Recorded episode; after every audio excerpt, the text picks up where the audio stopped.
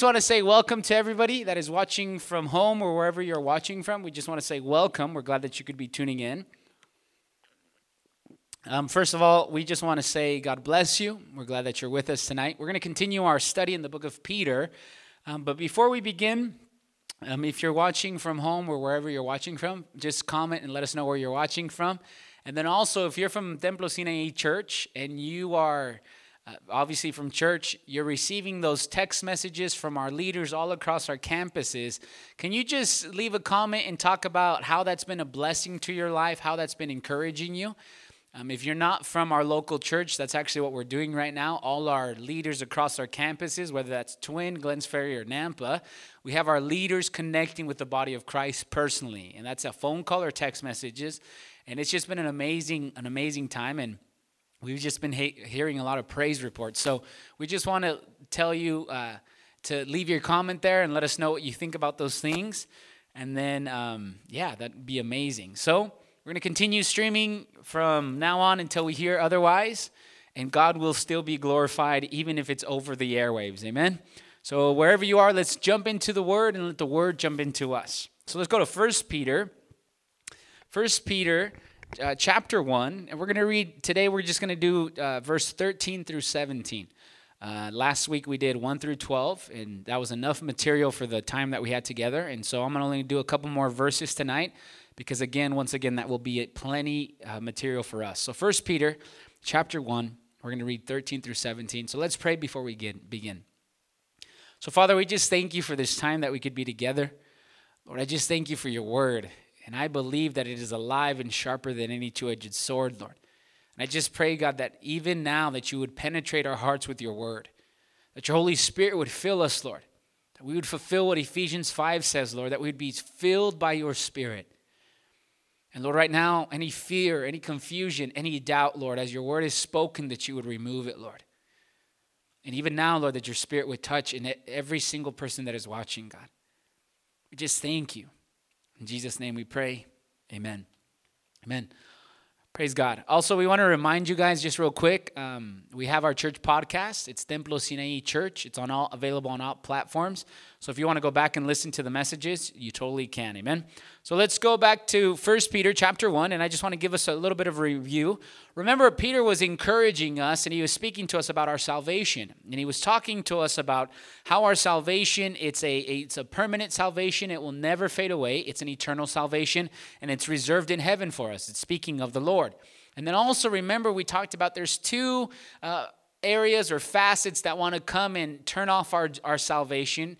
And the reality of the fact is, the first one was, was trials. So when trials come, Peter was telling us what ends up happening when those trials come, they want to remove our, the joy of our salvation. And Peter was reminding us that it was good for us to go through these trials because that way we would be tested and it would be proven if we were real or not.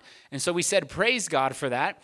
And then the second thing, or the second obstacle that comes to our way when we speak about salvation is this idea that he said in verse 8 even though i don't see him i love him right?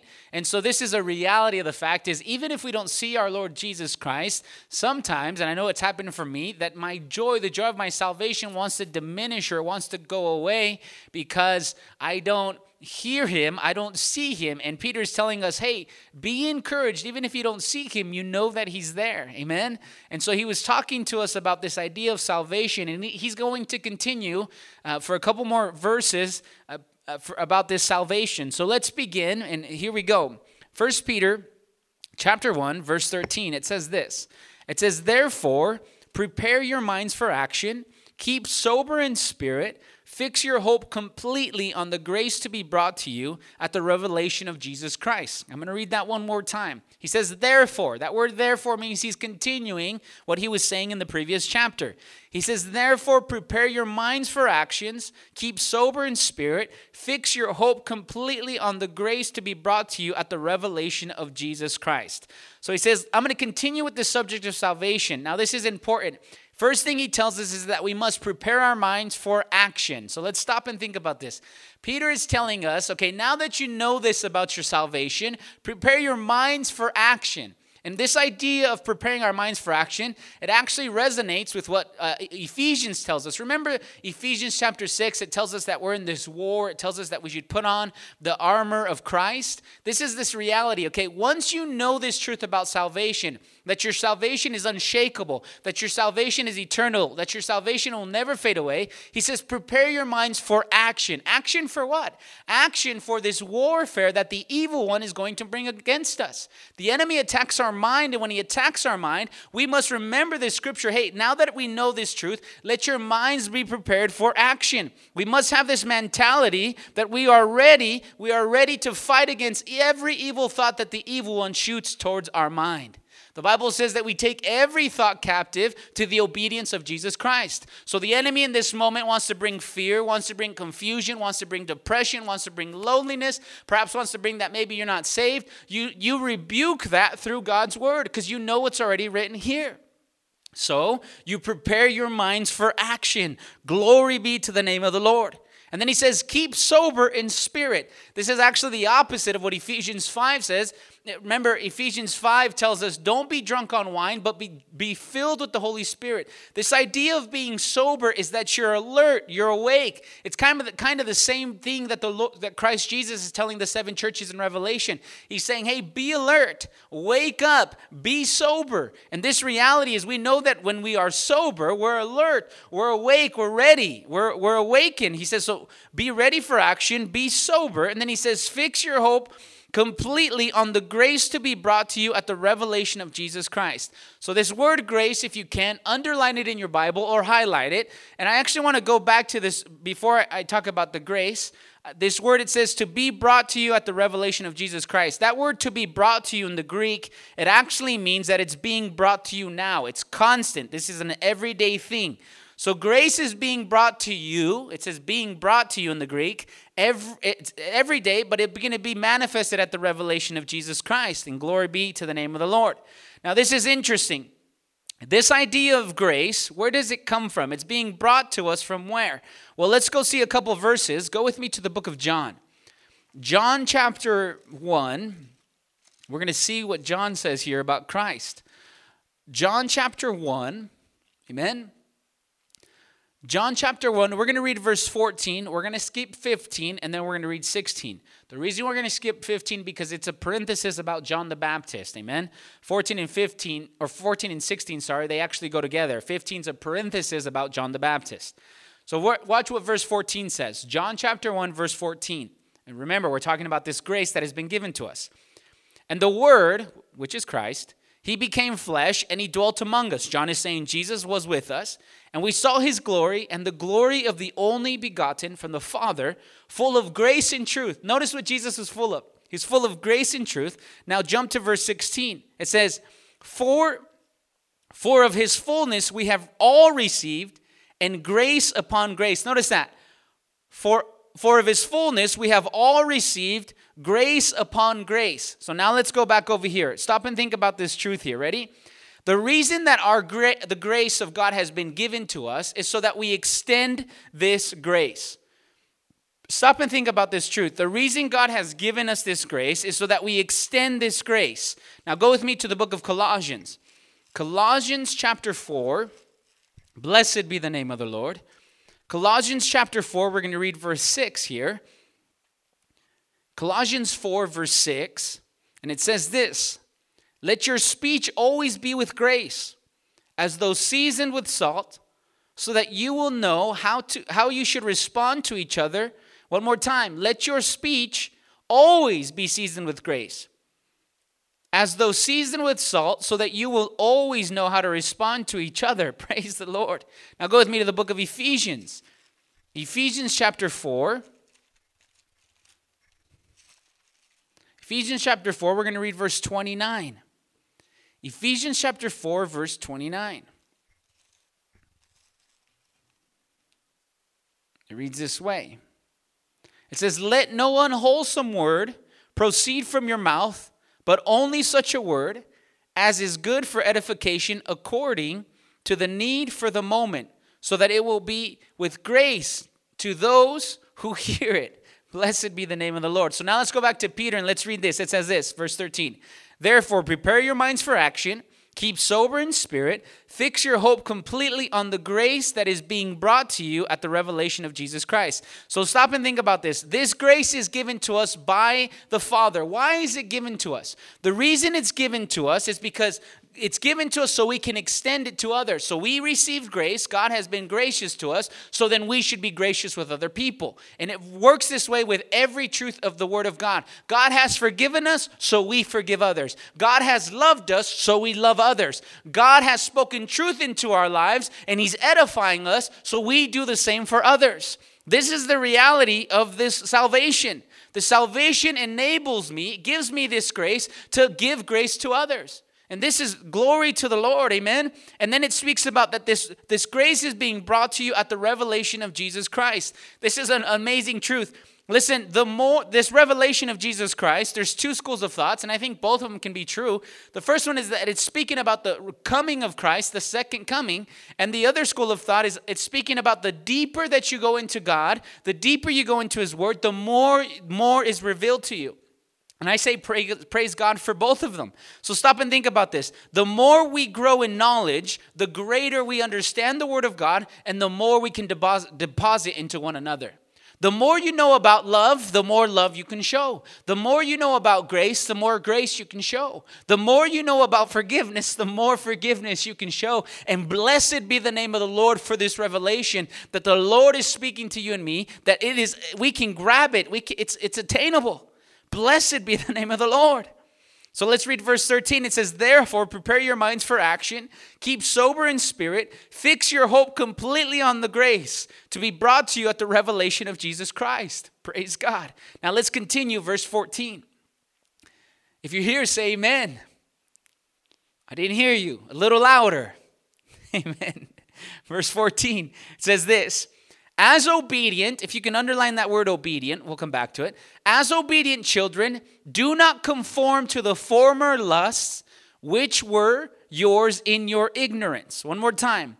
As obedient children, do not conform to the former lusts which were yours in your ignorance. Okay, so let's stop here and let's understand this truth. So, this is what he's saying to us. He, he says this truth. He says, Before you came to Christ, you were, you were ignorant. You did things that you shouldn't have done. But he says, as obedient children, do not conform to the former lust. Now, I want us to stop and think about this idea. When it talks about conforming, it's this, uh, it's this ideology. Listen, it's basically molding a pattern into your own life.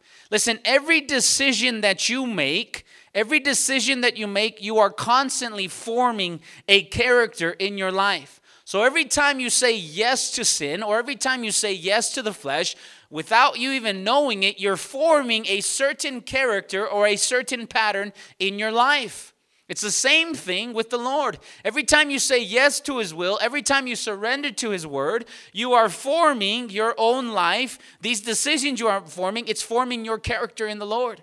I think about it like this very simple.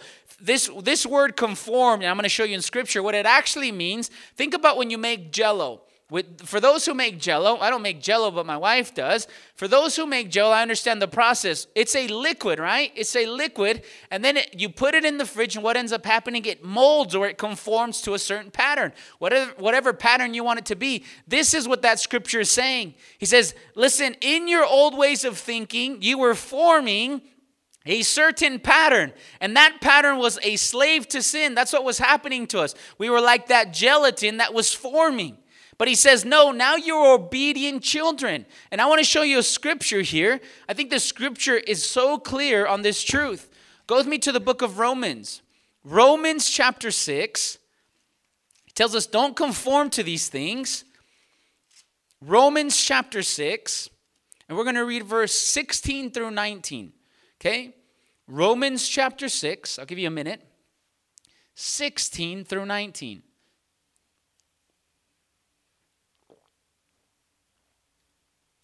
This idea of conforming means you're constantly making decisions. And as you make these decisions, a pattern starts forming over your life. Romans 6 16. It says, Do you not know that when you present yourself to someone as a slave for obedience, you are slaves of the one whom you obey, either sin resulting in death or obedience resulting in righteousness. So he's saying this idea of forming this pattern in your life. Every time you make a choice, every time you're obedient to something, whether that's sin or whether that's Christ, you're becoming a slave to it.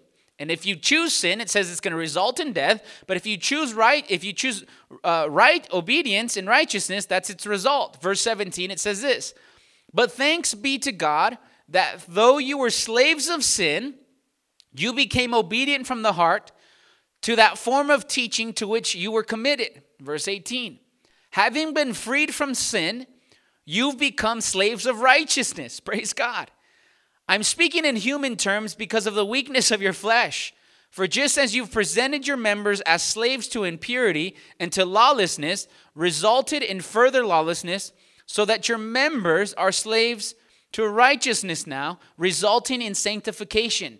So he's talking about their members, how they were using them for sin. But this is the reality. Every decision you make, whether that's for the kingdom of God or for the kingdom of darkness, it's forming. It's like that jello, it's forming, it's forming, it's forming. And as the years go on, if you're not an obedient child of God, what ends up happening is that this character forms in you. And that's why the way we are sometimes. The reason we have our bad character, that's the reason we're grumpy or we're always yelling or we're lying or we're stealing, cheating, masturbating, watching pornography, criticizing, is because that has been forming over the years. It didn't happen from day and night. And, and Peter is telling us, guys, listen, be obedient children and don't conform to the desires of the world, conform to the desires of the Lord. We're called slaves to Christ. And that idea of slaves is we're called bondservants. And blessed be the name of the Lord. Friend, I want to encourage you, just where you are, where you're watching from, don't conform to the things of sin. Don't conform to the path of death. Conform to the will of the Lord. Conform to what is written in Scripture. This was the hour, I think this is an amazing hour. Who says amen to that?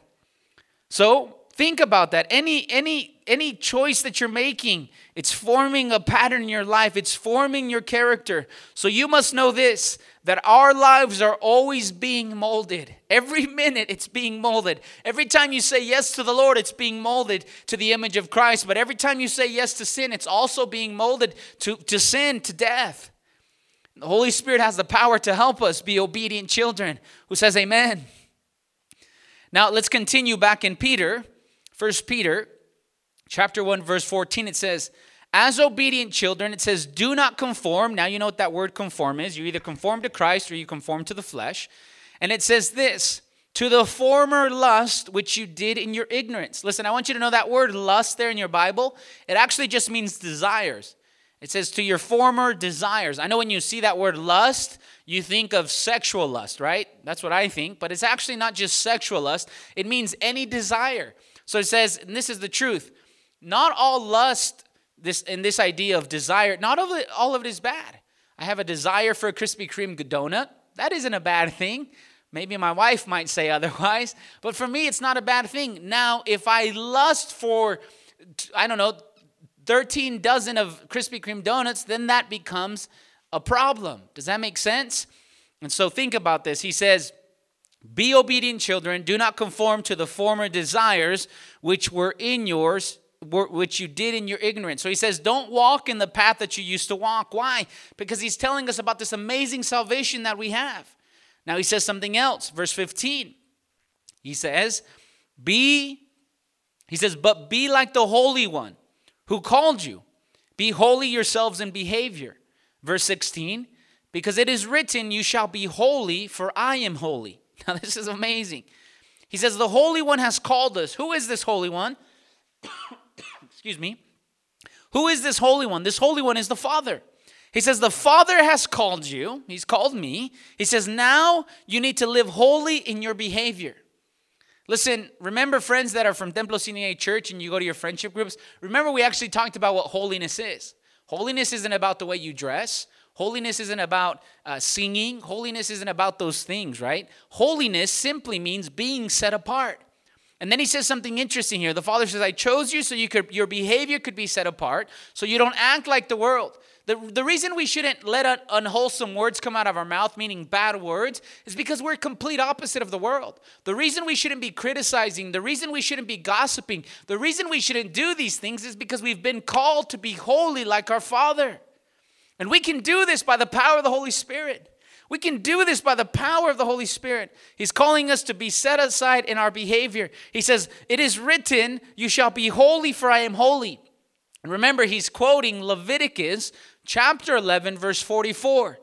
When you have time, go back and read it. Leviticus 11, verse 44. You know what? Actually, let's go and read it. Amen? Let's go read it. Leviticus chapter 11, verse 44. He says this For I am the Lord your God. Consecrate yourself, therefore, and be holy, for I am holy. He says, Consecrate yourself. Be holy because I'm holy. Now, I want us to stop and think about this uh, idea of holiness, okay? Holiness literally means that you would be set apart, you would be set apart like God. But this idea of holiness, if you look at it, you're gonna be like, oh my gosh, how could I ever be holy like God? It actually means be mature, be complete like God is. That's what it means in the Greek. This idea of holiness means that you would be mature like God that you'd be complete like God. Now stop and think about it. What does a mature person act like? You can be 50 years old and you're not that doesn't mean that you're you're mature, right? A lot of 50-year-olds they act very immature. A lot of 18-year-olds act immature. A lot of 90-year-olds act immature. This idea of being mature literally means that you're complete. Remember how he told us a couple verses that we've been given this grace so we can extend this grace. We've been given this mercy so we can extend this mercy. We've been given this love so we can extend this love.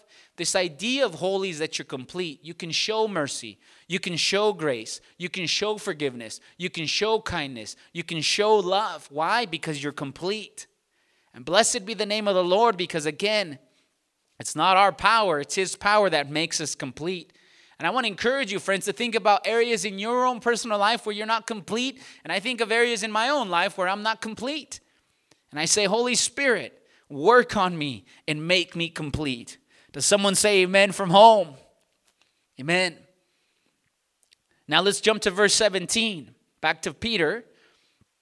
1 Peter chapter 1, verse 17. Amen.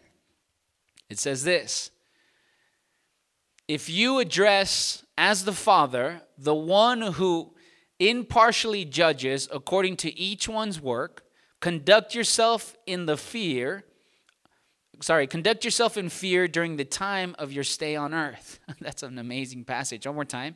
If you address the Father, the one who impartially judges according to each one's work, conduct yourself in fear during the time of your stay on earth. Now it's talking about the Father. He's the one who judges. And he says, listen, the Father, he doesn't show, he doesn't show uh, impartiality. And this idea of impartiality literally means he doesn't have favorites. And I know there's people out there that they think, well, I'm, I'm, I'm God's favorite. The truth is, there's no one that is God's favorite. We're all equal before the Lord. And how do we know that? Well, let me show you some, let me show you a passage in the book of Romans. Romans chapter 2, God Father, He judges impartially. And so, since He judges impartially, He's going to judge our works. And then He says we should live in holy fear because of that. So, let's go to Romans chapter 2, and we're going to read verse 6 through 10, okay? Romans chapter 2, 6 through 10. If you have it, say amen. Mm. Okay, it says this Romans 2, verse 6, it says, Who will render this is talking about God's judgment, how he's impartial, he doesn't have favorites. Who will render to each person according to his deeds. This is your works. To those who by perseverance in doing good seek for glory and honor and immortality, eternal life. So there's a specific group that their deeds are producing righteous deeds. And this is going to be for their benefit for eternal life. Verse 8 But to those who are selfish and don't obey the truth, and and, but ob- obey unrighteousness, wrath, and indignation. So these are people that do the opposite. Verse 9 There will be tribulation and distress for every soul of man who does evil, first for the Jew and also for the Greek. I want you to note this. first for the Jew and also for the Greek. God, He judges impartially. There's no favoritism here. He's going to judge the Jews and he's going to judge the Gentiles in the same category. If you were faithful, praise the Lord. He's, he's going to say, I knew you, you were faithful. Then he's going to say to the wicked, Get away from me, I didn't know you. Right? So he judges these deeds. Now, verse, uh, verse 10 says, verse 10, it says this. Did we leave off 10? Yeah. It says, But glory and honor and peace to everyone who does good, to the Jews first, and also the Greek. Verse 11, for there is no partiality in God. So if you do good, if you're a Jew and a Greek, praise God. God says, amazing. It's going to be for eternal life. But if you're a Jew or a Greek and you don't believe these things and you're not obedient to the truth, then there's a judgment coming. And you're going to be judged for what? You're going to be judged for your deeds, your works. Now, this is important, okay? remember a couple weeks ago pastor was explaining this truth we don't listen we're not saved by our works that's what scripture says but our works actually show that our faith is alive that's what james tells us remember what james told us let's go there real quick we actually just finished studying the book of james James tells us that if our faith, faith without works is dead. Now let's go here. James chapter 2, okay? We're going to read verse 14. James chapter 2, verse 14, it says, What use is it, my brethren, if someone says he has faith but has no works? Can that faith save him? If a brother or sister is without clothing and in need of daily food, and one says to them, Go in peace, be warmed and be filled, yet you do not give them what is necessary for the body, what use is that? Even so, if faith, if it has no works, is dead being by itself. This is the reality. You say you're a believer. He gives a perfect example. You say you're a believer. A brother comes to your house. He knocks on your door. He says, Hey, man, I need a coat. And it's snowing outside. And you're like, Let me just pray for you. God, I just pray that you'd bless them. God, that you'd fill them. Open the heavens. And then you're like, All right, later, dude. And that's all you do. James says, Your faith is dead. Your faith is dead here.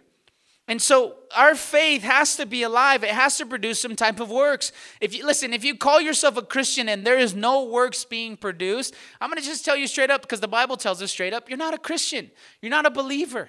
But you're not out of hope because you can repent and come to the Lord and then actually start producing these works. And let me remind you, your works don't save you. Your works just prove that your faith is a living faith. So now go back to 1 Peter chapter 1 verse 17.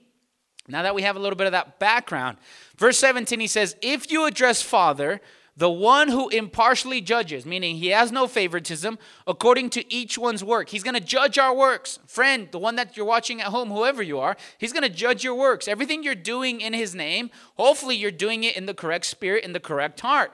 He says, Conduct yourselves in fear during the time of stay on the earth. Now, this is important. He says we should conduct ourselves in this fear. Listen, what is he talking about when we speak about this fear? We know what, what he's speaking about. It's not that we're we, like just afraid of the Lord. He's talking about a reverence to the Lord. So he's saying this if you know that the Lord is going to judge us, he says we should live in reverence to him. Now, let me explain this even more practically. Everybody, and I think for ourselves, myself, no one is afraid of a train. I don't think anybody that you're watching, myself, I'm not afraid of a train, and I don't think you are either, right? Nobody's afraid of a train. However, if I'm driving home after service and my truck ends up turning off and stopping in the middle of the railroad tracks and a train is coming, then I would be very afraid of the train, right? That's just the truth. But if I'm just seeing the train go by, I'm good with it. Like, I'm fine. I'm not afraid of it. But if it's a different story if my truck gets stuck on the tracks. And this is the reality of this fear. You and I should have a good relationship with God the Father. We should know Him. We should love Him. We should be obedient to Him. And that doesn't make us afraid of Him. We see Him come. We see Him go. We see Him release judgments. We say, God, all your ways are true and just. And we say amen to that. But if you and I are not on the same page, or if you will, on the train tracks, and here comes the train, which is, let's say, in the example, God, then you and I are in very much trouble. Remember, the Gospels tells us don't be afraid of the person that can kill you. He says, be afraid of the person that can kill you and throw your soul and your body into where? Into the fire, into Gehenna. That's what he says. So stop and think about this truth. He says, let us have fear as, as long as we're staying here on earth. Friend, I want to encourage you that everything that you're doing, that you would do it in holy fear before the Lord, that you would be reverent to Him. I want to show us some passages that speak about this truth, about the fear of the Lord. Go with me to Proverbs. Amen. Proverbs chapter 16. And God, give us more fear of you, a holy fear, a fear where we respect you and honor you. Proverbs chapter 16, and I want to read verse 6. Proverbs 16, verse 6. And the Word of God says this By loving kindness and truth, iniquity is atoned for. And by fear of the Lord, one keeps away from evil. Amen. And by the fear of the Lord, one keeps away from evil. Remember what Peter's saying? You know that God's going to judge us, so we should be fearful while we're here on earth. And again, this fear, according to Scripture, a holy fear, a fear of reverence, it keeps us away from evil. It keeps us away from evil. Go with, go with me to the 23rd chapter. Stay there in Proverbs. The 23rd chapter, let's read verse 17. Proverbs 23, verse 17. He says this Don't let your heart envy sinners, but live in the fear of the Lord always. Amen. Says, Don't let your heart envy sinners, but live in the fear of the Lord always. Again, as we live in this fear of the Lord, the truth of the fact is, what ends up happening when we live in the fear of the Lord, it takes us down the correct path. Do you guys remember where wisdom begins? According to scripture, wisdom begins in the fear of the Lord. And he's telling us this truth. Listen, I want to I want to explain this. You and I, friends, we are no better than other people. That's just the truth. You're not better than your neighbor. I'm not better than you and you're not better than me. And that's the truth. But we should sin we should sin less than we yet we used to. So when we come to the Lord, we don't become sinless, we just sin less. And this is the truth. As we begin to live for the Lord, as we begin to live in this salvation, as we begin to let the fear of the Lord come and reign on our hearts, then our lives change forever. Our behavior changes forever. The choices we make change forever. My question to you, friends, what are you living in the fear of the Lord? And if you're not, you need to repent and you need to come to the correct side. Who says amen? Amen. Now, I want us again to read verse 17 now that we have it all put together. Amen. It says, If you address as Father the one who impartially judges according to each one's work, conduct yourself in fear during the time of stay on the earth. Praise the Lord. And let's read verse 18 and 19, and I'm going to wrap up here. It says, Knowing that you were not redeemed with perishable things like silver and gold from your futile way of life inherited from your forefathers, but with precious with the precious blood as of the lamb, unblemished, spotless, the blood of Christ. So this is important, and I'm going to explain that next week. But listen, this is what he's saying to us in this in this whole idea. Now that you have this salvation, he says, remember that the salvation deposits all these things into you. It gives you grace, it gives you mercy. So show people grace, show people mercy. And then he says, and be obedient children. Don't conform to the wages of uh, to the ways of the world. Remember this amazing salvation. And then he says this, and just remember that God is going to judge every single one of us. So this salvation in us, it produces these amazing works. And again, our works aren't going to save us, but what they do, they make our faith come alive. And friend, I think this is the perfect hour for all of us to step back and examine what are you doing with the grace that God has given you? What are you doing with it? Are you condemning? Are you criticizing? Or are you lifting up? And then, my second question to you is Are you being an obedient child? Are you conforming to his will and his way and his kingdom? Or are you conforming to your former lusts, your own desires, your own will, your own purpose? And we must remember, friends, that there's a day coming when the books will be opened and he will judge us all for our works. And so this should produce in us a holy fear. And so, friends, we're going to wrap up with that. I want to encourage you to go back, uh, youth group and teens. I want to encourage you personally that you would read Peter chapter 1, 1 through 18. And the next week we'll pick up, if God wills it, we'll pick up chapter or verse 19, 20, and we'll finish the book. Amen. And so, just where you're watching from, can you just lift up your hands? And I'm just going to pray for you. And I'm going to ask this word to, I'm going to ask the Lord to do a work in your life there. So, Father, I just thank you for this time that we could be in your word, Lord. And Lord, our desire is, God, to give graciously what you've given us, Lord. It says that in John that we received your grace in fullness so that we could give it to others, Lord. And Lord, I just pray that you would allow us to walk in this truth and that your Holy Spirit would enable us to walk in grace, to walk in mercy, to walk in love, to walk in forgiveness. Help us, Lord. And God, I just pray that this moment that you would help us be obedient children, Lord. That we would not be conforming to the, the ways of the world or the old things that we used to do before we came to know you. And if we are, God, right now we just come before you and we ask you to forgive us, Lord. Forgive us for conforming into those things, those patterns of life. And Lord, I just pray that you would give us the capability to be holy as you are, God, that we would be set aside, that we could mature in the faith, God. I just pray for our audience, Lord. And I just pray that we can remember, Lord, that we are called to live in the fear of the Lord. God, that we would be reverent to you, Lord. More than what is on the external, what is going on in the internal, Lord, of our hearts. Father, I just thank you for our friends, Lord.